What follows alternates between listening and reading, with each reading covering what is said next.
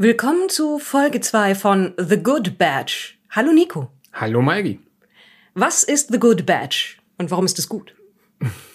Das ist unser Versuch, äh, mit Star Wars aufzuräumen, beziehungsweise für unseren Kopf mit Star Wars aufzuräumen. Wir wollen über alles reden, was bei Star Wars gut ist, was wir gut finden. Wir haben aber schon gemerkt, das funktioniert nicht. Wir müssen auch über die Dinge reden, die wir nicht gut finden, um die Sachen zu würdigen, die wir gut finden. Der Plan ist aber, dass wir mit einem positiven Gefühl aus diesem Podcast rausgehen.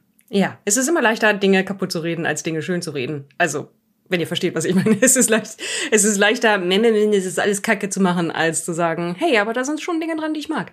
Und dazu zu stehen. Und äh, das machen wir. Das ist zumindest die Idee. Ich finde es schön, dass du gesagt hast, was gut ist und dich dann verbessert hast, was wir gut finden. Weil es nicht, nicht zwingend das Gleiche sein muss, was sozusagen nach objektiven Maßstäben gut ist und was wir gut finden. Alles sehr subjektiv, was wir hier machen, wie immer. Normalerweise sind wir ein YouTube- oder Twitch-Kanal und reden über Pen-Paper-Rollenspiele und Comics und so ein Krempel und manchmal auch Star Wars. Und wir haben uns gedacht, für dieses Gespräch hier, für dieses Format, das wir vor allem für unsere Supporter auf Patreon machen und Steady, äh, und das dann eine Woche später, nee, einen Monat später, ups, äh, öffentlich rauskommt, äh, reden wir mal, äh, machen wir mal Dinge, die ein bisschen allgemeiner sind, ein bisschen mainstreamiger. Ja, also wir reden ganz allgemein über Star Wars, ganz grundlegende Dinge. Weil normalerweise gehen wir über Star Wars Rollenspiele und Star Wars Comics und sowas. Und jetzt reden wir nur ja. über das, was in Bewegtbild für Film und Serie erschienen ist. So. Und das chronologisch in World. Was heißt, dass wir demnächst anfangen werden, ganz wild The Clone Wars zusammenzupuzzeln. Aber aktuell sind wir noch bei Episode 2. Ja, demnächst heißt, also jetzt sofort, wenn wir das hier aufgenommen haben, können wir endlich anfangen mit The Clone Wars. Da freue ich mich schon drauf. Oder wir gucken noch Clone Wars vorher, obwohl das nicht mehr kanonisch ist. Aber es ist trotzdem noch relevant. Das ist ganz schwierig. Aber darüber reden wir das nächste Mal. Ja. Heute reden wir nur darüber, was eigentlich Attack of the Clones so macht und was davon gut gelungen ist und was vielleicht auch nicht, aber wie gesagt, positiver Punkt. Und jetzt kommt der Moment, wo wir versuchen zusammenzufassen, was die Story ist. Ja, ähm, soll ich das machen oder willst du das machen? Soll, soll ich nochmal versuchen? Ich habe mir, habe mir Notizen gemacht zu der Kritik von letztem Mal, versuch's diesmal besser. Ja, ich, es tut mir echt leid, ich habe dir offenbar wirklich hier einen Dämpfer verpasst, das Ein wollte ich nicht. Ich bleibenden Schaden habe ich davon ich getragen. Ich habe zu oft unterbrochen, deswegen doch, mach's nochmal, aber bitte, bitte kürzer. Gut. Also, wir steigen ein mit mehreren Jahren Abstand zur Episode 1. Die Handelnden sind wieder die gleichen Personen, die aber teilweise umbesetzt wurden, beziehungsweise eigentlich ist nur Anakin Skywalker umbesetzt worden, den wir zuletzt als kleines Kind gesehen haben. Uns wird zu Anfang vorgestellt, die Situation ist folgendes, es gibt immer noch Stress mit abtrünnigen Leuten in der Galaxis. Das hat sich ausgeweitet und es gibt einen neuen Anführer für die Gegenseite, die abtrünnig werden will, und das ist Count Dooku. Und dann wird uns gezeigt, Amidala, die wir zuletzt als Kindeskönigin hatten, ist jetzt tatsächlich Senatorin und wird verfolgt und es gibt ein Attentat auf sie, dem sie aber entgeht, weil sie ja ihre Doubles hat. Dann heißt es so, du brauchst jetzt Bewacher und das sind jetzt mal Jedi und guck mal, hier sind zwei, mit denen du schon Vorgeschichte hast und dann kriegt sie Obi-Wan und Anakin als Leibwächter. Und dann vereiteln die eine Reihe sehr seltsame Attentate, verfolgen das auf bizarre Art und Weise, zumindest Obi-Wan, zurück zu einem Planeten, der eigentlich nicht mehr irgendwo gespeichert ist und den stellt Obi-Wan fest, dort wird eine Klonarmee für die Republik gezüchtet, was ihn sehr überrascht.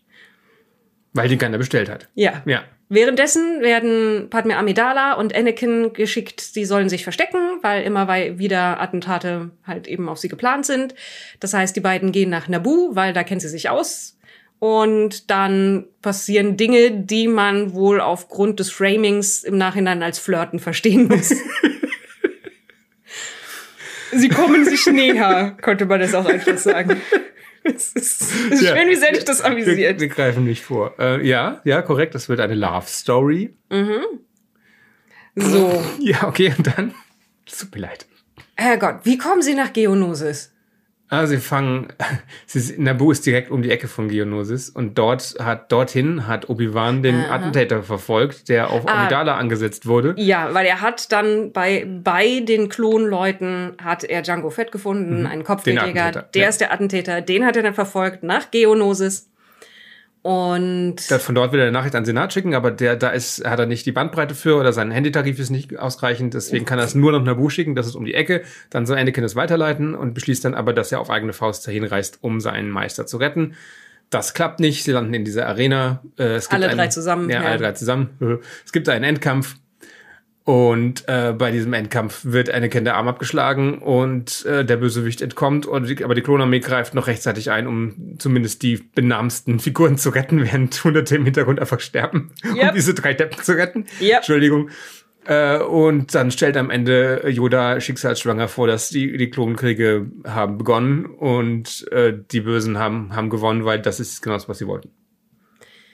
War ich jetzt zu hastig? Nee. Das kann man alles zum Ende hin eigentlich ziemlich gut und schnell zusammenfassen, finde ich, ja. Ja, also der, der Plot ist, äh, Darth Sidious, der Sith Lord aus dem ersten Film, den wir natürlich, von dem wir wissen, dass er Kanzler Palpatine ist, hat diese Klonarmee in Auftrag gegeben, um der Republik äh, ein, ein Mittel in die Hand zu geben, den Krieg loszutreten, den er eigentlich schon seit zehn Jahren beginnen möchte, damit er dann Notstandsgesetze erlassen kann und äh, zum Diktator sich aufschwingen kann. Der, der Krieg ist auf beiden Seiten von ihm inszeniert und das wird in diesem Film dann auch am Ende klar. Ja. Und ich würde unterstellen, dass er durchaus auch absichtlich möchte, dass die Jedi in den Krieg hineingezogen werden und Gewalt ausüben müssen, wegen meines Headcanons, dass dann das eben dafür sorgt, dass sie bedroht werden, dadurch der dunklen Seite zu verfallen und das alles sie weiter, ihnen weiter zusetzt und sie weiter abbauen. Ja, das ist wahrscheinlich richtig. Ja. So viel dazu. Für die zwei Leute, die sich diesen Podcast anhören und keine Ahnung haben, über welche Produkte wir eigentlich hier reden. Jetzt sind alle auf dem gleichen Stand. Ein paar Details haben natürlich gefehlt, aber egal. Und jetzt ähm, haben wir gesagt, wir wollen uns auf die guten Sachen konzentrieren. Wir wissen aber, das wisst ihr auch, dass wir am absoluten Tiefpunkt der Star Wars äh, Star Wars Kanons angelangt sind, zumindest des, dessen, des Kanons, den wir hier behandeln wollen. Wir haben mir gesagt, die Sequels lassen wir außen vor, erstmal. Du willst trotzdem keine Gelegenheit aus, irgendwelche Entschuldigung, zu ich will ja nur relativieren hier. Ähm, also für mich ist von den Filmen, die ich zu meinem Kanon zähle, und darum geht's ja, ne? wir, wir sagen, unser Kanon hört bei Mandalorian auf und beginnt bei ähm, KOTOR, hatten wir letztes Mal gesagt, oder den Comics, die auf KOTOR hinführen. Und jeder kann sich ja aus Kanon, aus Kanon, aus Star Wars seinen persönlichen Kanon selber zusammenpuzzeln. Das funktioniert ja noch. Du kannst ja auch Elemente ignorieren, die dich dann vielleicht erinnern, dass da noch mehr ist. Ähm, und von den Sachen, die ich zu meinem Kanon zähle, ist Attack of the Clones der Tiefpunkt. Es ist mit Abstand das, was ich am wenigsten mag. Ich mag, dachte eigentlich lange, Episode 1 wäre ein sehr, sehr schlechter Film. Und dann kam halt Episode 2 und hat mir gezeigt, was ein sehr schlechter Film ist. Also für mich, Geschmackssache. Ähm, woran liegt das? Wir hatten gesagt, wir haken erstmal ab, was wir nicht mögen, Maike. Was, was gefällt dir an dem Film nicht? Also das, was wirklich am haarsträubendsten ist, ist die Vorstellung, dass Padme in Anakin verliebt ist. Nicht nur verliebt, sondern, sondern sie liebt ihn. Nachdem jede Szene, die wir gezeigt bekommen, er ein mauliger, egoistischer, nerviger, übergriffiger Idiot ist. Und ein Stalker. Und das auch. Übergriffig ist noch, ist noch zu nett. Ich finde, ist, wie er sie anschaut, und sie sagt ja auch, schau mich nicht so an, das ist mir unangenehm. Er schaut sich halt so an, als würde sie mit seinen Blicken vergewaltigen wollen. In der Okay. ersten, ich finde das sehr schlimm. Okay, also ich finde das jetzt hart gesagt. Er, Ja, das er, ist hart, er, ja. er, er starrt sie an mit einer unnötigen Intensität, die unangenehm ist, ja. Mit Sabber auf den Lippen. Das so genau habe ich nicht hingeschaut. Ich- nein, da blieb ist- das da ist kein Sabber auf. Ich, ich möchte übrigens jetzt an dieser Stelle sagen, dass ich kein Problem mit Hayden Christensen habe, aber diese Szenen sind halt echt, also mit einer, mit einem derartigen Abstand von allem, was romantisch ist, geschrieben, Mhm. dass man Feldstecher braucht, um irgendwie da was in der Art zu erkennen. Das Schlimme ist ja, es fängt, es fängt mit einer Szene an, wo man sich denkt, oh, das ist awkward und was, was soll die von dem wollen? Das wird doch nichts. Und dann hat er ja noch eine Chance in der nächsten Szene, sich irgendwie hier zu präsentieren als jemand, der vielleicht ein okayer Typ ist, mit dem man was anfangen kann. Aber er macht's in jeder einzelnen Szene schlimmer. Es fängt damit an, dass er übergriffig und maulig ist, wie du sagtest. Dass er sich über seine Kollegen, erste Szene, sie treffen sich in zehn Jahren wieder. Meine Kollegen sind doof und die Leute hier finden mich nicht toll genug. Und in der gleichen Szene, und übrigens, ich finde dich total toll. Und nächste Szene äh, ist dann, also ne, ein paar Szenen später, übrigens, äh, ich würde ja die AfD wählen und du? Was? Ja, Ja, nee, gut, also wir reden dann sagt- über Politik, ne? Und ich finde, es wäre Diktatur wäre schon cool. Demokratie sollte so und so funktionieren. Sie dann, ja, du, so funktioniert Demokratie. Ah, Ach so, da habe ich das nicht verstanden die ganze Zeit, wo ich hier in der Hauptstadt des Universums gewohnt habe. Äh, ich, dann, dann hätte ich doch keine Diktatur. Und dann sagt sie, ja, hier ist das, hier Meme einfügen. Hier ist das Meme, ja. ja. Okay, das ist dann schon schlimm. Also er ist, er ist, sie haben gegenläufige politische Vorstellungen, ja. Sie haben eh verboten bekommen, irgendwas miteinander anzufangen. Er ist ein creepy Stalker-Typ, der, der totaler Narzisst ist. Und dann ist die nächste Szene. Oh, wir haben, wir haben weggelassen, dass er zwischendurch ein ganzes Dorf Sand Genau, darauf wollte ich die nächste Szene. Er ermordet Frauen und Kinder und sagt, das habe ich auch gern gemacht. Und das ist auch noch okay für sie. Und die Szene drauf ist, ich bin total heiß auf dich. Und schade, dass wir jetzt hier zusammen sterben, sonst wäre bestimmt was aus uns geworden. Und dann, also Ja, du, hast, wa- du, was? hast, du meintest, dass es von ihr aus dann ihr? so ein bisschen so, ähm, ja, jetzt geht die Welt eh unter, dann kann ich ihn noch. Genau, wahrscheinlich. Ich dachte sich, okay, ich kann nicht mehr viel bewirken. Ich kann noch dafür sorgen, dass Anakin glücklich stirbt. Also behaupte ich jetzt einfach mal, dass ich ihn total toll finde. Wobei ich echt sagen muss, wenn ich auch kurz davor wäre, umgebracht zu werden, wäre, wie fühlt sich der Idiot neben mir? Nicht meine Priorität von den letzten Aktionen, die ich in meinem Leben mache. Also ich weiß es nicht. Ansonsten wird Padme ja immer als eine der fähigsten Personen in diesem ganzen Ensemble gezeigt, die einen ganz klaren moralischen Kompass hat, die weiß, wie die Welt funktioniert und die dementsprechend handelt. Sie ist halt Leia. Sie ist eigentlich Sie ist- genau Leia. ja. ja. Nur mit größerer. Garderobe. Ja. Okay, ja. Und aber in, in diesem einen Punkt versagt sie absolut. Und ich, ich glaube, einerseits war, ist es durchaus der Versuch, schon zu zeigen, was Anakin im Kern für ein Charakter ist. Mhm. Nämlich ein, ein mauliges, kleine, kleinliches Arschloch, Ja, das Leute für das geringste Versagen durch den Teleprompter erwirkt. genau. Ja, das sehen wir ja später, ja. Und ja, also das Foreshadowing, was für ein Arschloch er ist, das funktioniert. Aber Padme ist nicht der Art von, die, die Art von Person, die darauf stehen würde. Zumindest ist das mein Eindruck. Deswegen funktioniert das alles nicht für mich. Es Aber macht ihren Charakter kaputt. Das Ja. ist das Problem. Das ist sein, dass ihr sein Charakter darunter leidet, ist okay, aber dass ihre dann mitgerissen wird. Und die andere Sache ist halt, es funktioniert auch nicht, dass wir die Freundschaft zwischen Obi-Wan und, und Anakin kennenlernen, weil der Ja. Film ja genau das liefern sollte eigentlich. Im ersten Film hatten sie nicht wirklich Szenen zusammen. Ähm, Im zweiten dachte nach ein paar Minuten auch nicht mehr. Sie haben ein Abenteuer zusammen, wo sie sich auch die ganze Zeit anzicken. Dann war das, äh, dann haben sie die Szene nachgedreht mit dem Aufzug, wo sie sagen, wie gute Freunde sie doch sind. Ganz am Anfang fahren sie Aufzug und dann sagt Obi-Wan zu Anakin, übrigens danke, dass du mir immer das Leben rettest, du guter Freund. Und Anakin sagt, äh, ja, gerne, äh, Schatz, keine Ahnung, irgendwie paraphrase, ne?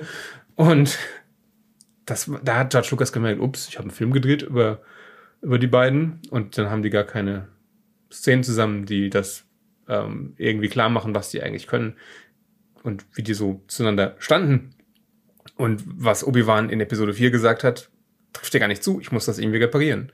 Deswegen Ja. baue ich noch ein paar Dialoge ein, wie zum Beispiel auch, dass Anakin in der Endschlacht äh, so Sachen sagt wie, hier zielt au da auf die Stelle und dann könnt ihr mit einem Schuss diese äh, Kriegsgeräte vernichten. Und dann guckt ihn Obi-Wan so an und, so, so, und nickt so, oh wow, ich glaube, du bist listenreich im Krieg, oder? ich merke mir das jetzt für später. Das ich mir, damit ich das in 30 Jahren niemand erzählen kann. Oder 25 cool, Jahren. cool. Ja. Ja, nee, also wenn man einfach jede Interaktion zwischen Anakin und Padme rausnehmen würde und ein paar von den Gezicke-Szenen zwischen Anakin und Obi-Wan, dann wäre der Film viel besser. Also er wäre immer noch nicht gut. Aber er wäre nicht so kaputt, wie er die Charaktere am Ende kaputt macht. ja, also das funktioniert schon mal nicht. Ja, was funktioniert noch nicht? Das. Puh. Ich weiß nicht, das Pacing ist auch kaputt von diesem Film. Der ist hektisch, wo er nicht hektisch sein sollte und, und lahm, wo vielleicht ein bisschen mehr Tempo angebracht wäre. Aber das ist, ich bin gerade überlegen, das ist gar nicht so, also insgesamt schon, aber das ist jetzt nicht, nicht der, das größte Problem. Was funktioniert noch nicht? Ähm, die Charakterisierung generell dass Obi-Wan all die überstürzten Dinge macht und sich um Kopf und Kragen redet, obwohl er eigentlich doch der gesetztere Charakter sein sollte. Ja, das ist komisch, ne? Diese Drohne erscheint am Fenster von Padme und wer springt durchs Fenster, ohne nachzudenken? Obi-Wan. Das sollte doch Anakin eigentlich machen. Ich weiß auch nicht. Es nee, ich wollte eigentlich darauf hinaus, äh, der ganze Look des Films, der erste Film, der komplett digital gedreht wurde äh, und auch fast nur vor Greenscreen. Der davor war ja noch ganz viele praktische Sets. Ja. Dieser hat auch noch welche, aber es ist im, das meiste ist, glaube ich, Greenscreen und du merkst es halt, du merkst es an dem wie du schon sagtest, komischen Pacing. Die Leute wissen nicht, was sie tun, die wissen nicht, mit was sie interagieren. Das hat in dem Film angefangen. Dieser Film hat diesen CGI-Hass ausgelöst, glaube ich, der äh, dann ein paar Jahre später dafür gesorgt hat, dass Force Awakens so viele praktische Effekte hatte. Ja.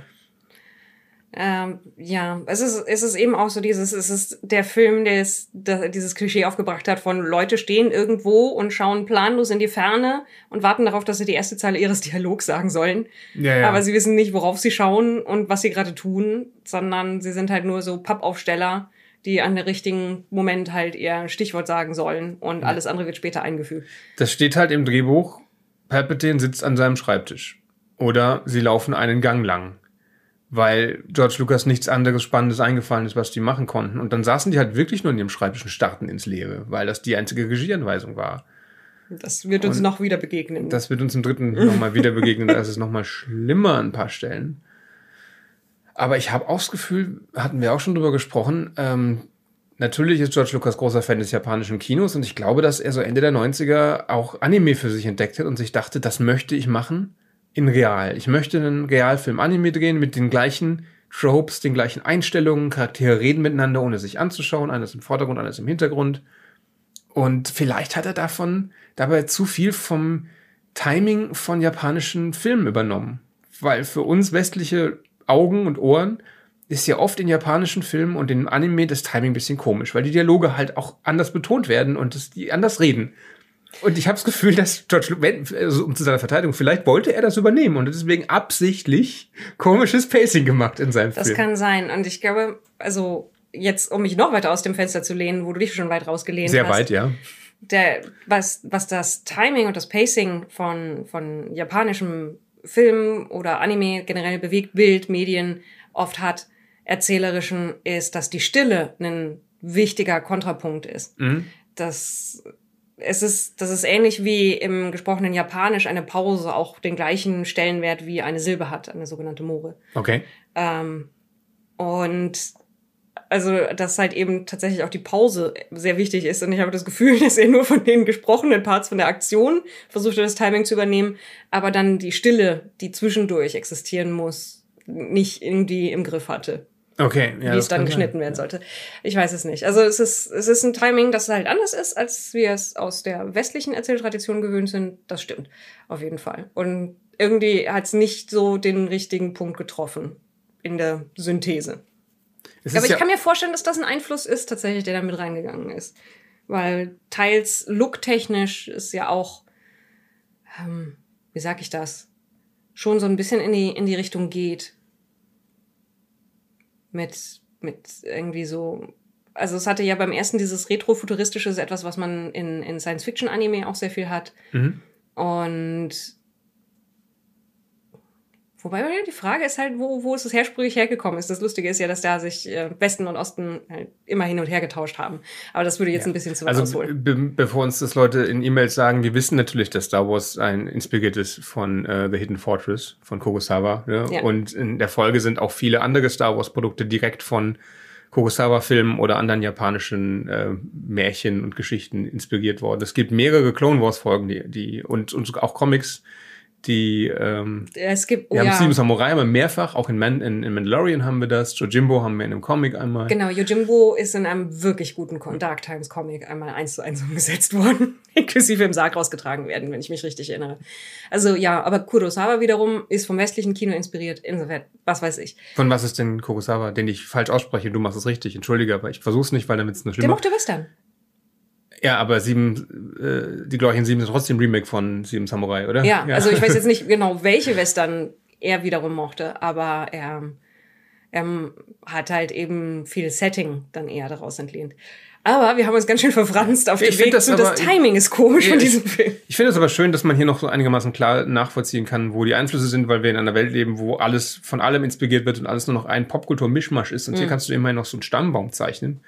Wir hatten neulich eine Folge von Red Letter Media geschaut, wo sie über The Good, The Bad and The Ugly, zwei glorreiche Halunken auf Deutsch gesprochen haben, mhm. den Western, ähm, den Jay Baumann, der ein, Bob Baumann, der eine Moderator zum ersten Mal gesehen hat mit 40 Jahren, was ich bedenklich finde, wenn man einen mhm. Film-Vlog äh, macht, dass man diesen Film nicht gesehen hat. Äh, und dann erkannte, äh, dass Quentin Tarantino eigentlich nur Sergio Leone-Filme Oh. und andere Sachen aus den 60er, 70ern kopiert und das vorher nicht wusste, dass Szenen aus seinen Filmen halt eins zu eins aus The Good, The Bad and The Ugly kopiert sind. Und ich finde es interessant, wie man das nicht erkennen kann, aber ich denke, wir erkennen viele von diesen Referenzen nicht, weil jeder Filmemacher irgendwo irgendwas klaut. Ja. Immer. Tarantino Bewusst oder unbewusst. nur Ja. sehr, sehr deutlich. Ja.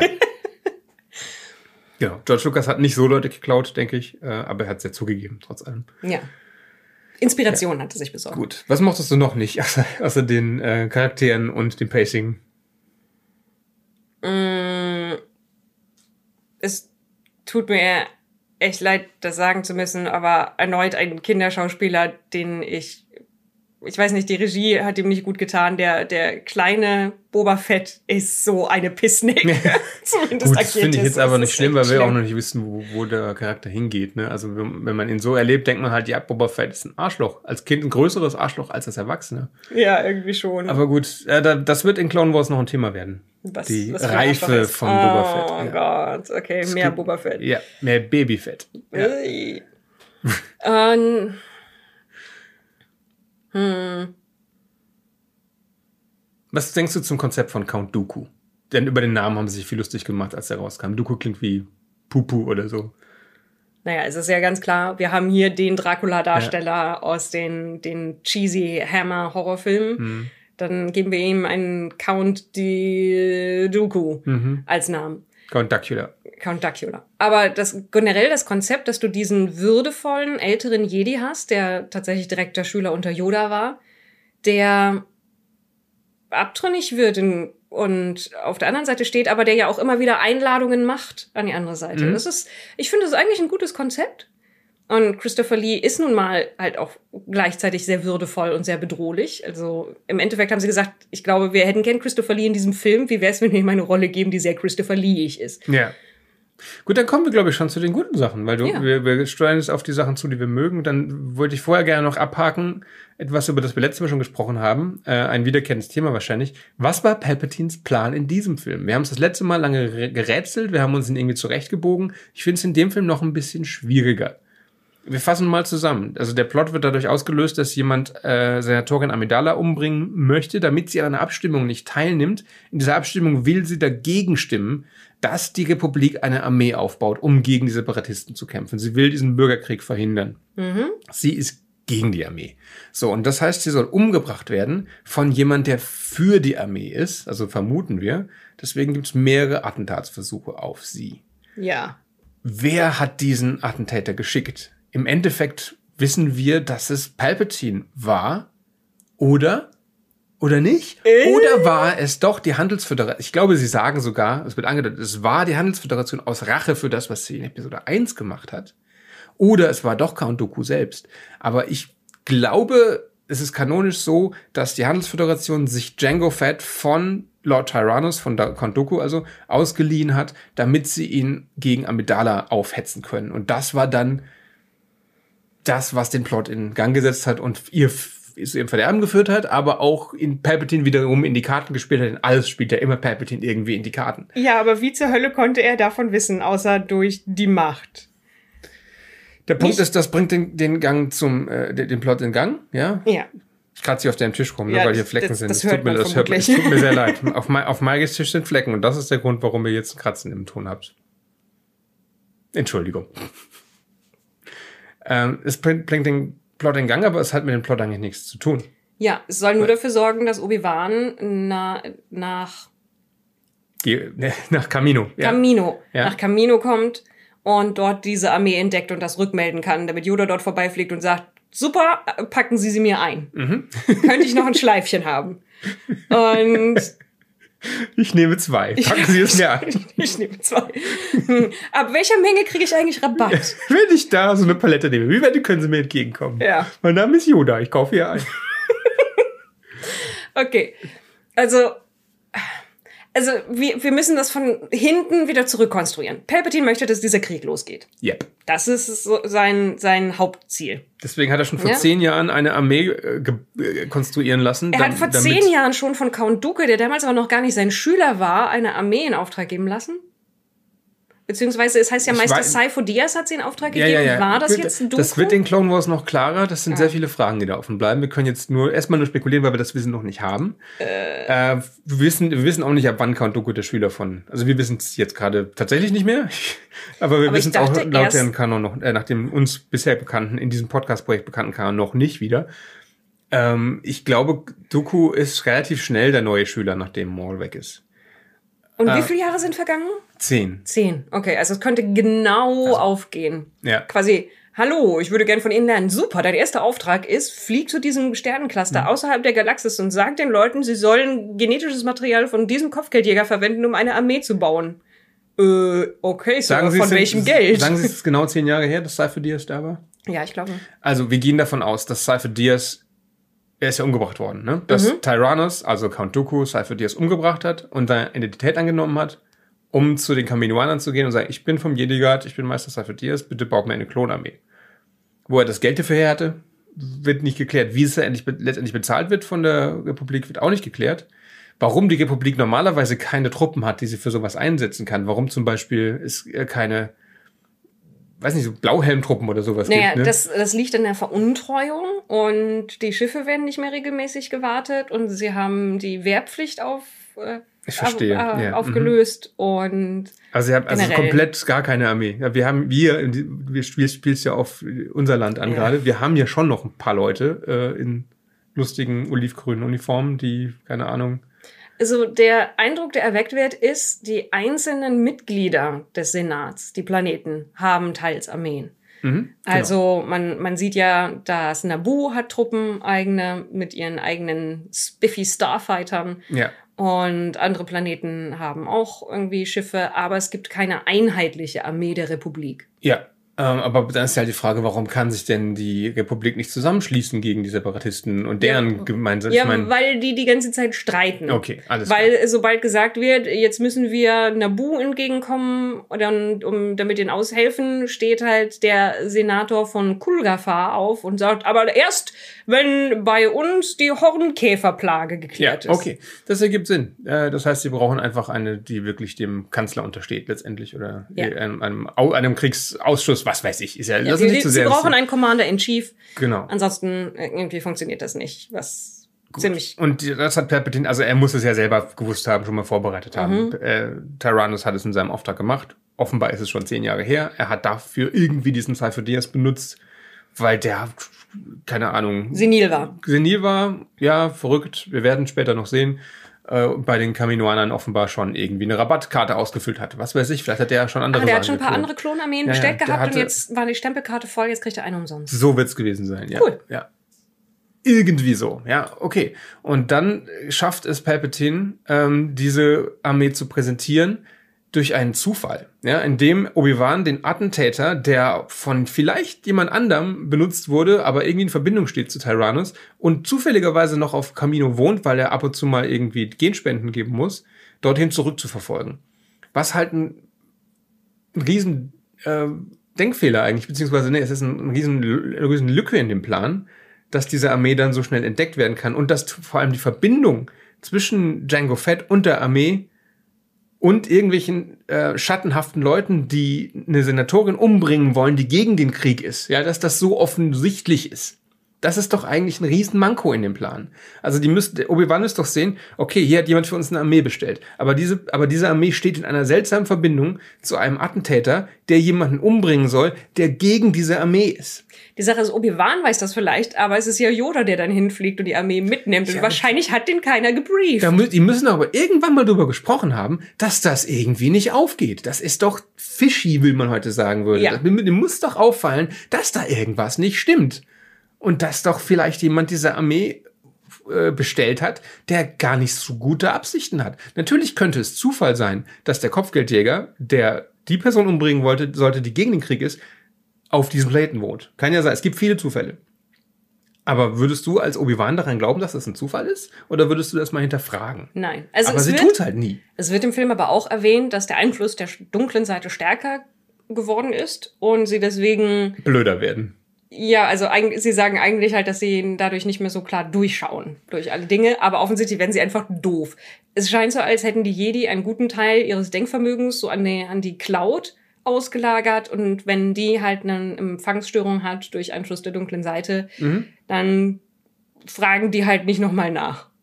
Aber das ist mein Hauptproblem mit dem Film, diese große Logiklücke, dass die Republik und die Jedi sagen, okay, wir nehmen das jetzt, man hat es uns offenbar geschenkt, wir nehmen das jetzt, wir wissen, dass es irgendwie fishy ist. Aber, wir- aber wir nehmen es und hinterfragen das nie wieder.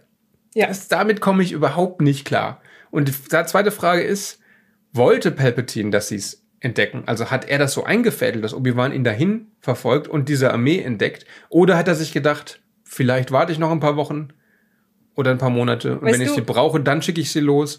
Ich Aber mag die Vorstellung, dass Palpatine zu dem gleichen Zeitpunkt einen richtig komplexen Plan aufgebaut hatte, wo er nur noch darauf warten musste, den ersten Dominostein umzustoßen, dass dann auf mehreren Schritten die Jedi diese Armee finden, ohne die Verbindung zu ziehen, dass es vielleicht etwas fishy ist. Aha. Und er hatte all diesen Plan aufgebaut und er brauchte, musste nur noch ein, einmal irgendwie von dem laufenden Holotisch aus anrufen. Ja.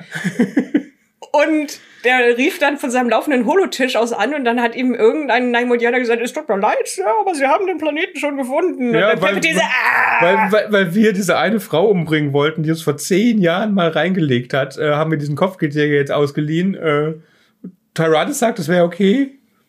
Der Punkt ist ja, die, die, die Handelsföderation weiß zu diesem Zeitpunkt ja gar nichts mehr von Darth Sidious. Die denken ja, dass Count Dooku kein Sith ist, sondern auch ein Count Ein- Dooku hat den, der Handelsföderation ja gesagt, dass Darth Sidious den, die Republik lenkt. Das hat er nicht nur Obi-Wan gesagt, das hat er auch äh, äh, Newt Gunray gesagt. Und er ist ja tatsächlich sozusagen aus dem Jedi-Orden ausgetreten und der Count Dooku ja, weil er tatsächlich einen Adelstitel wieder angenommen hat. wahrscheinlich, ja. Und dass er sozusagen ein legitimes Mitglied der Handelsföderation ist. Genau. Ihm gehört irgendwo ein Planet oder sowas, ich weiß es gar nicht Ja, ja, der hat, er hat halt gesagt, äh, Serrano, weil gehört er ihm auch. Serrano. Irgendwie so, Hm, ja. Das Äh. klingt, das klingt lecker. Ich weiß auch nicht. Und schimmlig. Ähm, also es, wird, es ist kanonisch, dass äh, Newt Gunray gesagt hat, hier, ähm, die Republik hat uns verraten, aber die Sith haben uns auch verraten. Deswegen gehe ich zu Count Dooku. Hier, hier, alle haben uns verraten. Und sagt er, ja, die Sith und die Republik gehören zusammen. Ihr müsst euch mir anschließen, wir machen die zusammen platt. Das ist, das ist ziemlich logisch. Ähm, deswegen ähm, wird Newt Gunray nicht bei Palpatine anrufen. Ja. Also tatsächlich hat Palpatine der Verantwortung aus der Hand gegeben und kann das nicht mehr so richtig steuern. Das muss jetzt schon alles Count Dooku für ihn machen, ne? Alles, was die andere Fraktion angeht. Und das macht er ja auch super für ihn. Weil er kommt ja am Ende des Films zu ihm und sagt, Chef, alles lief nach Plan. Und dann sagt der Chef, ja, genau. Genau so habe ich es mir, hab ich's mir gewünscht. Das- auch inklusive Django Fett und Obi-Wan, dass die das jetzt hier Das entdecken. sagt Palpatine einfach immer. Wenn Ja. jemand sagt, es ist gut gelaufen, dann sagt Palpatine, ja, das war mein Plan. So habe ich es vorher gesehen. Und Ja. wenn was nicht gut gelaufen ist, dann sagt er, das ist nur ein kleiner, äh, kleiner Rückschlag und äh, eigentlich spielt es uns das auch in die Karten, weil eigentlich ist es auch Teil meines Plans. Ja. Oder man könnte halt eben einfach sagen, er hat, hat genauso eine Sicht in die Zukunft ähm, als Sith. Und weißt du, so Butterfly-Effekt mäßig, er weiß, dass er dieses eine Attentat organisieren muss und das führt automatisch dann dazu, dass irgendwann am Ende alles so läuft, wie er es möchte. Ja. Aber ich Aber meine, offenbar hat er mit dem Attentat dann seine Finger nicht im Spiel, ne? Obwohl es ihm ja auch in die Karten gespielt hätte, wenn sie umgebracht worden wäre. Wobei es Ja. natürlich Quatsch ist, weil die nächste Senatorin von äh, Nabu hätte dann wahrscheinlich für das Gleiche gestimmt. Wobei wir genau in dem Film sehen, dass es nicht so ist, weil der Vertreter von von Amidala ist ja Jar Binks. Und der der, sagt- der sagt dann sofort, ich mach das, was, weil, weil mich zu finden, Armee ja. gut. Palpatine sagt, ja, wenn Amidala nur hier wäre, dann würde sie auch für den Krieg stimmen. Und Jar hat offenbar nie mit einem halben Schlappohr Amidala auch nur zugehört, die er immer sagt, ich bin, ich bin gegen Krieg, nee. Ne? Und stimmt, aber wenn Amidala hier wäre, dann würde die bestimmt auch für den Krieg stimmen. Also stimme ich für den Krieg. Äh. Ja. Also, für die Notstandsgesetze stimmt er eigentlich. Ne? Fassen wir es zusammen. Das ergibt alles nur Sinn, wenn man die Macht als das benutzt, was sie oft ist. Sie ist die Kraft, die alles durchdringt die und die. Galaxis zusammenhält und auch die einzelnen Teile des Plots. Ja. Genau. Oder ich meine, wir können auch davon ausgehen, dass, wie du sagtest, er, er einfach immer sagt, es lief nach Plan. Ja. Und er Egal, ich finde deine. Version schöner, dass er schon diesen Plan hatte, wie er die Chronarmee den Leuten andreht und es ist halt wieder früher eskaliert, wie es ja auch im Film davor war. Ja, und dann ruft der eine so, ja, nein, ihr, ihr, ihr müsst das Panther nicht mehr rosa anmalen und durch diese Straße jagen. Blast den ganzen Plan ab. Und all sein, seine Und die stehen da, die, die Sandleute, die er angehört hat, stehen da schon mit der rosa Farbe. Dann, dann gehen wir wieder nach Hause und foltern diese Menschenfrau, die wir entführt haben. Darüber haben wir noch gar nicht gesprochen. Wir haben das völlig ausgeklammert bisher. Dass Anakin und Obi-Wan zehn Jahre nicht zurück nach nach Tatooine, Tatooine gegangen, gegangen sind, damit er mal nach seiner armen kranken Mutter schaut, die inzwischen aus der Sklaverei entkommen ist, was wozu Anakin überhaupt nichts beigetragen hat, trotz seines Versprechens, verheiratet wurde mit einem komischen Kriegsversehrten, dann entführt, gefoltert und äh, umgebracht, gerade so, dass er sie noch in seinen Armen sterben, in seinen Armen sterben sehen kann, bevor er dann den ganzen Stamm niedermessert. Nee, darüber haben wir noch nicht gesprochen. Äh, fand Ja. ich im Kino damals eine der besseren Szenen, weil diese Montage sehr gut ist, wie er nach ihr sucht. Also, das sind gute Bilder, das sind richtig gute Bilder. Äh, und die Musik ist natürlich großartig. Und es ist gut gespielt. Und halt, als er dann eskaliert, ist halt eben so dieses, das ist kein guter Mensch. Hm? Nee. Man kann verstehen, dass er da- den, man kann seinen Schmerz verstehen und seine Wut verstehen, aber die Konsequenz, dass er daraus zieht, dass er halt tatsächlich wirklich alle umbringt in diesem Lager. Ohne denen auch nur die geringste Chance zu geben. Das ist halt. Uff. Ja, und dann geht er zurück und sagt Padme, was er getan hat, und sie. Oh. Naja, das sind ja nur Leute mit Klopapierrollen im Gesicht. Die sind nicht so schlimm. Also, die sind nicht so wichtig. Und Ja. Ach, der arme Anakin. Er ist so ein armer Typ. Also Amidala leidet unter dem, dem was, was Michelle Wolf irgendwie als das äh, White Woman Problem bezeichnet. So. Ja, ich weiß, sie machen lauter Scheiße, aber wir haben sie so lieb. Das, Also wir sehen hier halt wirklich das Kernproblem dieser Trilogie. Ähm, sie würde emotional nur funktionieren, wenn wir die Hauptfigur, die nun mal Anakin ist, leiden könnten. Und wir Ja. können ihn halt von Anfang Oh. an nicht leiden. Ja, nee. Es ist ein total gutes Konzept, eine Tragödie aufzubauen, um einen Helden, der fällt. Aber eine, eine Geschichte um jemanden, der schon immer ein Arschloch war, interessiert mich halt nicht so sehr. Ich sehe halt, ja, ist ein Arschloch. Das ist genau der Typ, der später, wie du sagtest, durch den, durchs Telefon Leute umbringt. Äh, da muss ich, muss ich eigentlich mir nicht anschauen, wie der so wird. Ich weiß, wie der so wird. Das ist alles logisch und da sind keine Twists drin. Und das Problem ist halt, und dazu kommen wir in, in, in einer viel, viel späteren Folge, weil wir erst Clone Wars gucken. Und Clone Wars versucht das wieder zu reparieren, indem sie Anakin sympathisch machen wollen. Aber wenn man nur die Filme betrachtet, im dritten Film kommt dann George Lucas, und ich habe die Making-ofs noch sehr gut im Ohr, und sagte, er ursprünglich dachte er, er zeigt den langsamen äh, Niedergang von Anakin, wie er immer schlimmer wird. Aber dann meinte er, nein, es wäre besser, wenn es ein Ereignis wäre. Ein Event, das ihn cracken lässt, ja, dass, dass er jetzt böse wird. Und das ist halt dann, dass er Angst hat, dass Amidala stirbt und deswegen gibt es halt diese eine Entscheidung, wo er sagt, okay, jetzt bin ich böse. Das Problem ist halt, er war vorher auch schon, scheiße. Die Szene hätte gut funktioniert. Du hättest ihn vorher als Helden aufbauen können. Er hätte einfach sympathisch sein können und ein guter Freund und ein guter Love Interest. Und diese Szene im dritten hätte trotzdem funktioniert. Ich kann mir vorstellen, dass George Lucas sich das auch gedacht hat und den zweiten Teil gerne nochmal gemacht hätte. Also ein komplettes Remake von diesem zweiten Film, weil er sich anders überlegt hatte, wie das funktionieren soll. Und, sich, und dann hin und her erwogen hat, ob er das machen soll oder nicht, weil er ist der Typ, der sowas macht. Und sich dann gesagt hat, ach scheiße, aber ich verkaufe den ganzen Mist. Ja, nee, ich, ich will nichts mehr damit zu tun haben. Das war ja ziemlich deutlich. Also der, dieser Film ist wirklich der, der die ganze Trilogie kaputt macht. Also der erste kann so stehen bleiben, der dritte kann so bleiben, aber das, der Mittelteil, ne. Okay. Wir würden aber. Trotzdem wollten wir über die guten Dinge reden. Count Dooku zum Beispiel, den du schon als Charakter hervorgehoben hast, der vor allem, wenn wir es vergleichen mit dem Sith Lord davor, der einfach ist, hallo, ich bin der brutale Schläger, sterbt und jetzt hast du einen, übrigens, ich bin der Verfüger, ja. Hör Ja. immer zu. der, der eloquent Ja. ist und überzeugend und Ich muss was trinken, Entschuldigung. ja, und der halt nicht einfach "Rah, böse, wusch, wusch, umbringen, sondern ich tue das alles aus einem Grund. Mhm. Ich mache das alles, weil ich versuche, am Ende es besser zu machen. Ich Und wenn du Zweifel. Mhm. mir helfen würdest, dann wären die Chancen viel besser.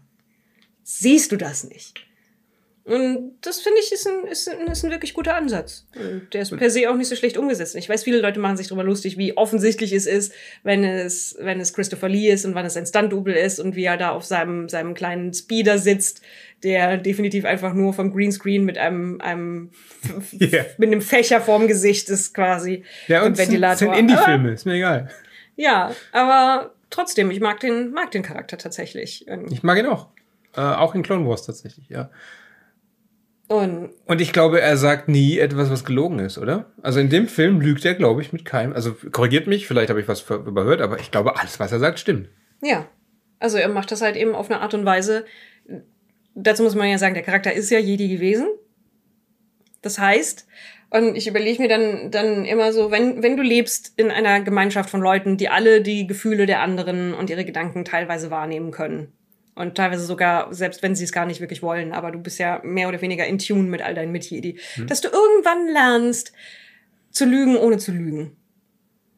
Eher lieber die Leute von was abzulenken oder nicht die ganze Wahrheit zu erzählen, einfach weil du nicht direkt lügen kannst in so einer Gesellschaft. Und das macht er ziemlich gut. Ja, das, hat er, ja. das hat er drauf. Ich frage mich, ob das für manche Leute ein Twist war am Ende, weil also er sagt ja, also wir wissen aus dem ersten Film, dass es Darth Sidious gibt und wir konnten im ersten Film auch schon erschließen, dass es Palpatine ist, weil Ja. die sich halt schon sehr ähnlich sehen. Und vor allem die letzte Einstellung in dem Film, wo man seine Silhouette sieht und wer ist eigentlich der andere Sith? Da haben müsst, also angenommen, du hast die Originalfilme nie gesehen Mhm. und schaust sie wirklich chronologisch zum ersten Mal, dann hast du im ersten Film am Ende verstanden, ups, Palpatine und Darth Sidious ist die gleiche Person. Dann hast du, dann heißt es, es gibt eine neue Fraktion, die gegen die Republik kämpfen möchte. Mhm. Und dann sagt der Bösewicht, der mutmaßlich dieser Fraktion, übrigens, was nur der Zuschauer bisher weiß, ihr folgt eigentlich einem Sith Lord. Ja. Und denkst dir, oh Mist, haben die Separatisten vielleicht einen Punkt? Sind das vielleicht die Guten? Und dann ist der Twist ja am Ende, er kommt nach Coruscant und sagt, "Ö, hallo Chef, hallo Darth Sidious, alles läuft nach Plan. Eigentlich ist das ziemlich gut, ne? Also wenn du es in der richtigen Reihenfolge guckst, dann Ja. da sind das ein paar wirklich gut gemachte Twists. Ja, also was Palpatine halt immer wieder macht, ist einen Gegner aufbauen, den er eigentlich kontrolliert. Ja. Das ist so ein Move von ihm, der offensichtlich gut funktioniert. Hat sich bewährt, Mhm. macht man nochmal. Ähm, was mag ich noch? Ich mag tatsächlich, so blöd das klingt, aber diese ganze Szene von Obi-Wan stolpert über diese Armee. Und Okay. also, weil du hast diese, diese Kaminoaner, die ganz klar designt sind als etwas, was sehr anders ist als der Rest der Galaxis. Mhm. Die Weil sie auch außerhalb der Galaxis Genau. leben. Das ist ja tatsächlich eine, eine Mini-Galaxis, die über der anderen drüber hängt. ja, so ein Sternhäufchen. Das Rishi Mace, ja.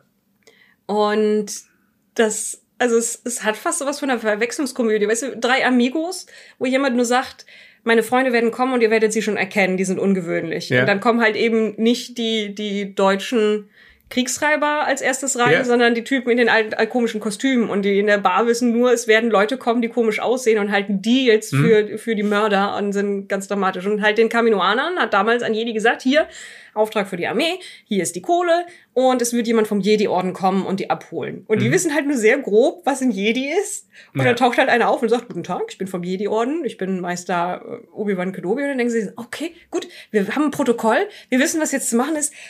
Schön, dann seid ihr wohl da für die Armee. Und das ist halt irgendwie unfreiwillig komisch, aber gleichzeitig ist es halt eben, eben auch so, so ein bisschen so, so ein Office-Problem, weißt Ja. du?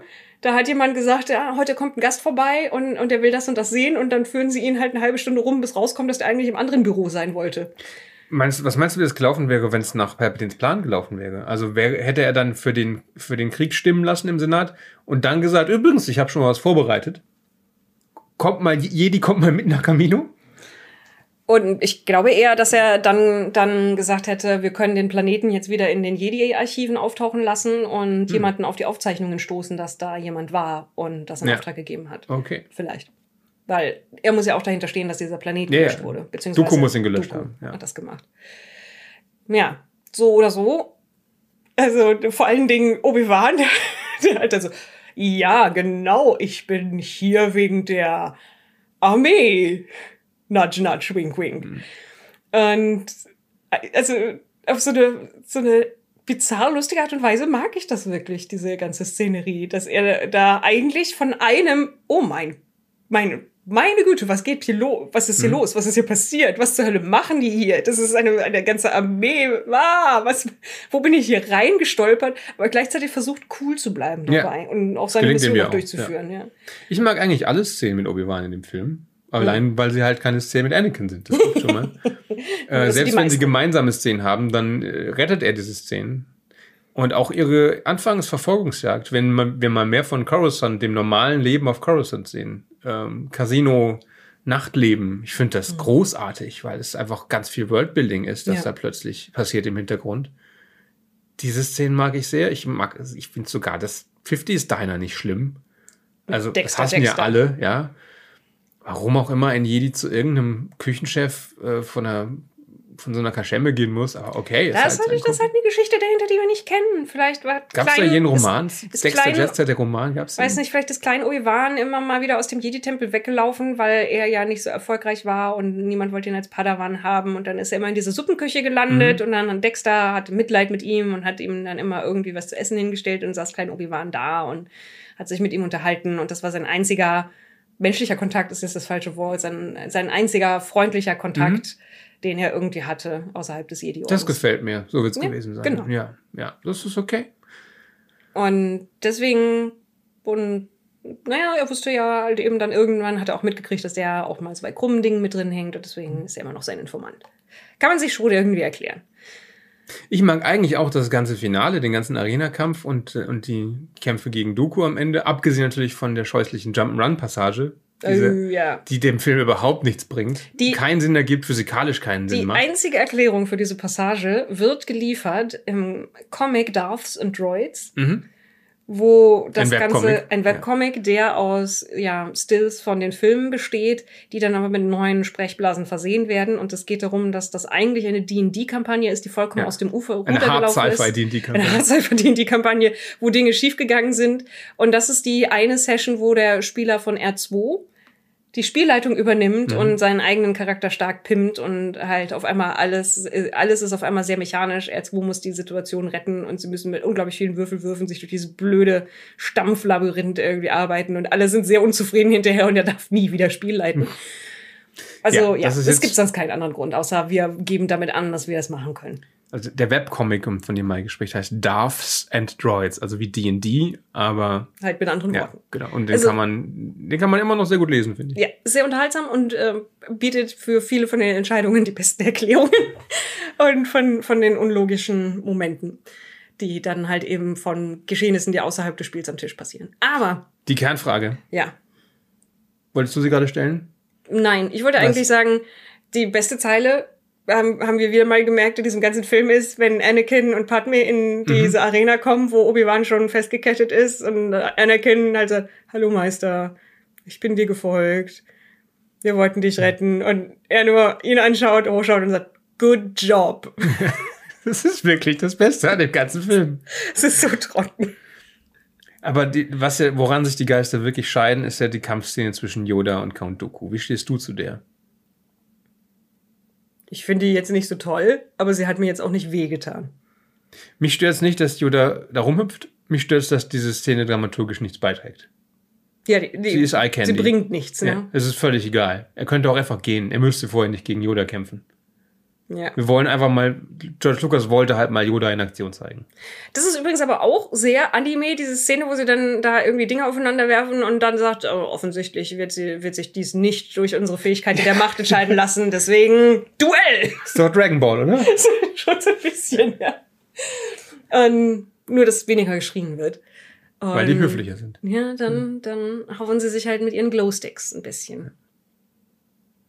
Und ja, manches in diesem Film ist einfach nur George Lucas, der sagt, wir haben jetzt die Technologie und wir haben das Geld. Wäre es nicht cool, wenn Anakin mit zwei Lichtschwertern kämpfen würde? Dann können wir es aufs Cover, aufs Cover packen. Und dann macht er das für drei Sekunden.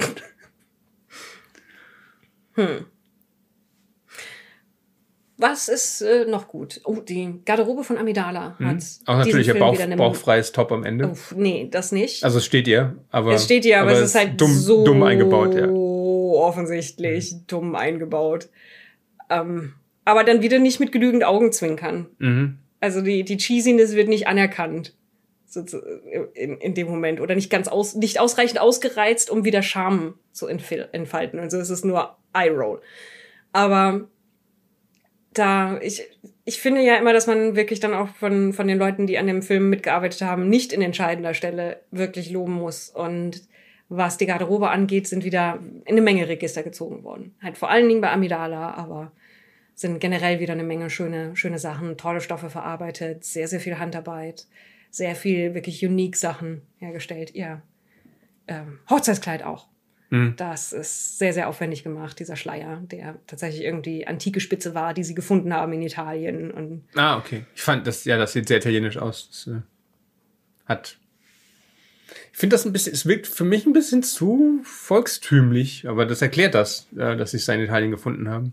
also ich weiß nicht, ich, ich glaube, es, wir haben irgendwo ja das Buch Dressing a Galaxy. Ja, irgendwo. Hier nicht, Und- nicht in diesem Raum. Und ich weiß nicht, ob es äh, ob's jetzt in Italien war, aber das ist auf jeden Fall irgendwie wirklich in an, an antike Spitzenarbeit, die sie irgendwo gefunden haben und Okay. umgearbeitet haben dafür.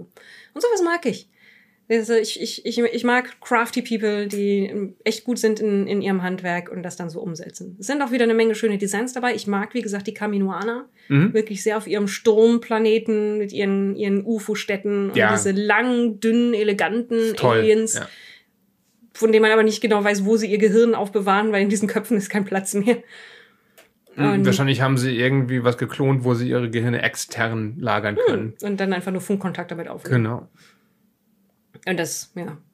Aber ähm, optisch sind wirklich eine Menge schöne Sachen dabei. Auch was du sagtest, die, die Aufnahmen von Anakin in der Wüste. Ja. Als er seine Mutter sucht. Für mich das neben dem Good Job Highlight des Films. ich mag auch den Kampf äh, zwischen Django Fett und Obi-Wan. Ja, im dem- Regen. Ja, also halt sehr, sehr statisch. Alle Kämpfe sind, eben weil sie es zum ersten Mal vor Greenscreen komplett digital gedreht haben, wahnsinnig statisch. Es bewegt sich fast nie irgendwie die Kamera, sondern immer nur die Leute. Aber ich mag an, an, an der Szene, dass halt auch viel schief geht. Ich mag Action-Szenen, Mhm. wo, wo, wo Dinge geplant schief gehen im Laufe des Ja, Kampfes. wie bei Mad Max. Ja, Mhm. und in diesem Fall halt im, im, im Wasser ausrutschen, irgendwo gegenknallen, runterfallen und dass Sachen halt nicht so laufen wie geplant, weil im, in Episode 1 ist in den Kämpfen ja immer alles gelaufen wie geplant. Die waren ja so smooth und alles wirbel, wirbel, wirbel, wirbel, hüpf, wirbel, wirbel, wirbel. Du meinst, hier gehen jetzt wirklich Qui-Gons. Tod war geplant. Du, wei du weißt, was ich meine. Ja, äh, der, er war geplant von Darth Maul. Ja. Dessen Aktion ist erfolgreich gewesen. Also du siehst aber Ja. nicht, dass irgendjemand etwas Halbwegs. versucht. Halb. Oh Gott.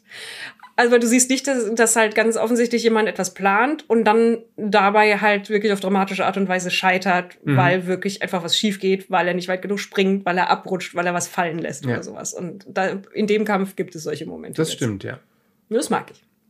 Also ich, ich mag, dass sie da gesagt haben, wir probieren mal was anderes aus, optisch und erzählerisch vom Kampf her.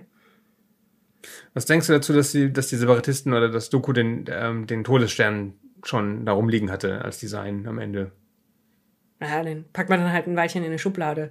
Das ist, ich meine, das ist natürlich nur Fanservice. Weil es trägt wirklich nichts bei. Ja, ne? und wenn, wenn, stell dir mal vor, du hast jetzt vier, fünf, sechs nicht gesehen und auch überhaupt nicht popkulturell irgendwie Mhm. aufgenommen, dann siehst du nur, dass der ein Pollendiagramm hochhält. Oder sowas. Du siehst nur, hier ist eine Kugel. Ja, aber ohne Maßstab. Es ist echt nicht klar, was das sein soll. Ja, gut, wir sehen im dritten sehen wir ja dann das Ergebnis schon. Ja. Ähm, von daher ist vielleicht auch interessant, dass man sich fragt, okay, was wird das noch? Kann ich halt nicht beurteilen. Nichts, was im dritten noch relevant haben. wird, sondern, Ja, ja, ja. gut. Haben wir jetzt damit alles zusammengefasst, was wir mögen an dem Film? Es war nicht so viel. Es war nicht so viel, ja. Aber das genug. Hatten, das haben wir uns vorher irgendwie schon gedacht. Ja. Und ich weiß weiterhin zu schätzen, dass George Lucas versucht, das Thema von ineffektiver Demokratie und Aufstieg des Faschismus weiterhin Mhm. zentral zu halten. Er hat sich selber dann, glaube ich, von einer Menge Dingen ablenken lassen, unterschiedliche Richtungen, aber am Ende geht es immer noch darum, wie eine, eine demokratische, vielfältige Zivilisation kaputt geht, weil sie selber nicht wehrhaft ist, weil sie anfällig ist für ja, das, das Verrotten im eigenen Herzen, weil man sie unterwandern kann und aufwiegeln kann. Ich bin sehr gespannt, und das meine ich jetzt äh, sehr neutral, in welchem politischen Klima wir dann die Folge zu Episode 3 aufnehmen werden, eines Tages, wenn wir mit Clone Wars durch sind, weil uns das ja viele Monate beschäftigen wird, vielleicht Mhm. Jahre. Mal schauen, welche Konflikte da dann vorbei sind, welche neu begonnen haben.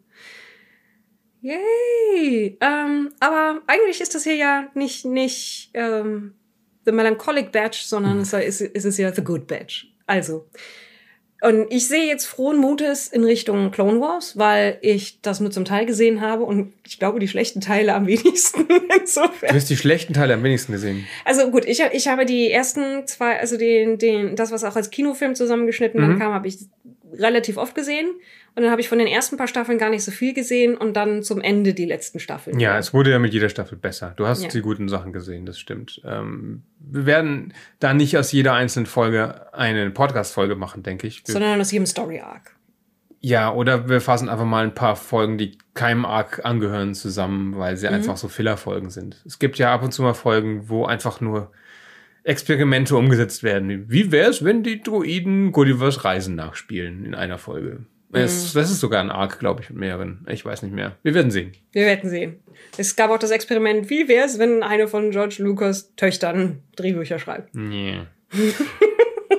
wie wäre wie wär's mit Stirb langsam? War auch ein Experiment. Wie, wie wäre es mit Godzilla? Ja. Also, ja. Da arbeiten wir uns dann jetzt. Ab jetzt. Ja. Ab jetzt, jetzt. Äh, unverzüglich quasi durch. Ich denke, wir schieben noch Clone Wars ein, also die 2D-Animationsserie. Aber die haben wir doch neulich erst noch wieder gesehen. Nicht ganz. Wir haben nur reingeschaut, Maggie. Echt? Wir haben die nicht ganz gesehen? Nee, also die, die ursprüngliche Grievous Oh. taucht nämlich sonst einfach auf in äh, The Clone Wars, aber in Clone Wars bekommt er ein richtiges, äh, eine richtige Einführung. Mhm. Allerdings endet Clone Wars dann auch ja schon direkt wieder mit, also es spielt ja auch schon direkt in Episode 3 wieder rein, so wie The Clone Wars, also die 3D-Animationsserie es ja auch tut, nur dass Clone Wars dafür nur zwei Stunden braucht und The Clone Wars sieben Staffeln. Das ja. heißt, wir müssten eigentlich, nur, wir dürften die letzten zehn Minuten nicht schauen von Clone Wars, denn die sind auf jeden Fall überschrieben worden, aber alles andere nicht. äh, Ja, es Okay. ist schon schwierig mit den ich, ich, Selbst- ich vertraue da dir. Also, Nico ist auch, was unsere Star Wars-Ansammlung angeht. Du bist der Kurator. Ja. Du, ich kann mir nicht merken, welche Figuren wir schon haben und welche nicht. Nicht schon. Außer wenn ich sehe, dass sie halt, die ist gerade erst rausgekommen, die werden wir noch nicht haben. Hm. Ja, zum Beispiel die Werner Herzog-Figur, die jetzt neu in der Sammlung Ja. ja. wer hätte gedacht, dass du jemals eine Actionfigur von Werner Herzog besitzen würdest? Ich gebe zu, das hätte ich für sehr unwahrscheinlich früher. Ja. Aber, tada, so- so ist es nun mal. Ja, collecting Star Wars Action Figures is a complicated profession. Hm. Ich kann das nicht so gut. Ist nicht so schlimm. Ja, muss, ist vielleicht auch nicht ein Talent, das ich pflegen muss. So, also, ich denke, dann sind wir an dem Punkt angekommen, wo wir sagen, vielen Dank für eure Geduld, uns bei unseren wirren Gedanken zum Thema Star Wars und was daran gut ist zuzuhören. Ich hoffe, wir waren in irgendeiner Form entertaining. Unterhaltsam, Entschuldigung. Ich will hier nicht zu sehr denglischen. Und wir hören uns beim nächsten Mal. Oder in einem anderen Format. Genau, wir machen ja noch andere Dinge, die mit Star Wars nichts zu tun haben. Wir äh, arbeiten hier Highlights unseres YouTube und Twitch äh, Pen Paper Let's Play Sortiments auf, vor allem Cthulhu. Und wir werden hier auch über Rollenspieldinge reden. Bald. Ja. Und Aber- ansonsten findet man uns auf YouTube als Orgenspalter TV, als Orgenspalter TV spielt und als Orgenspalter TV. Nee, als Orgenspalter TV live. Nee, ich hab's wieder, in, ich hab's wieder ins wieder Spiel, Spiel um, umbenannt. zurück umbenannt, weil das, ja, entschuldige. Jetzt Also der Zweikanal heißt Spielt, Bindestrich, äh, Gedankenstrich, Live-Archiv. Live-Archiv. Mhm. Dankeschön. Und äh, auf Twitch als Orgenspalter TV. Es eigentlich, es, es zieht sich ein blauer Faden durch. Hm. Und auf Patreon findet man uns übrigens. Davon leben wir. Und da, hierfür Teil. ist das hier auch primär gedacht und wird dann zweitverwertet als öffentlicher Podcast. Gut. Also, liebe Menschen, wenn ihr zu unseren Patrons gehört, vielen Dank. Ihr seid super. Und äh, falls ihr zu der Zweifelwertung gehört, ihr könnt zur Erstverwertung werden. Das war unglaublich unromantisch gesagt. Ihr könnt erst Ihr könnt Erstverwertung werden. Mhm. Soylent Green. Ist ähm, eine, Das ist ein anderer Film. eine ich weiß. sehr gute Proteinquelle. Wenn man einen Film sehen möchte über einen sympathischen Helden, der langsam der dunklen Seite verfällt, ja, dann sollte man den Paten gucken, würde ich sagen. Das funktioniert nämlich. Man kann das machen. Jetzt, ich glaube auch, dass die meisten Spoiler Leute sagen würden, Pate. das sind bessere Drehbücher als Star Wars. Ja, schon. Nur ein bisschen, ne? Okay. Aber es gibt so viel weniger Actionfiguren zu der Pate. Warum eigentlich? Ich werde jetzt mal googeln, ob es nicht vielleicht doch Actionfiguren zu der Pate gibt. Man ich weiß sagte ja nicht. Es, ich sagte nicht, es gibt keine. Ich Ja? sagte, es gibt weniger. Ja, aber wenn es welche gibt, warum haben wir sie nicht? Okay, Und- wenn das etwas ist, was du brauchst in deinem Leben, dann können wir das Ich ändern. weiß es nicht. Wir werden uns mal umschauen. Macht's gut, ihr. Passt auf euch auf und ähm, bis zum nächsten Mal. Tschüss. Tschüss.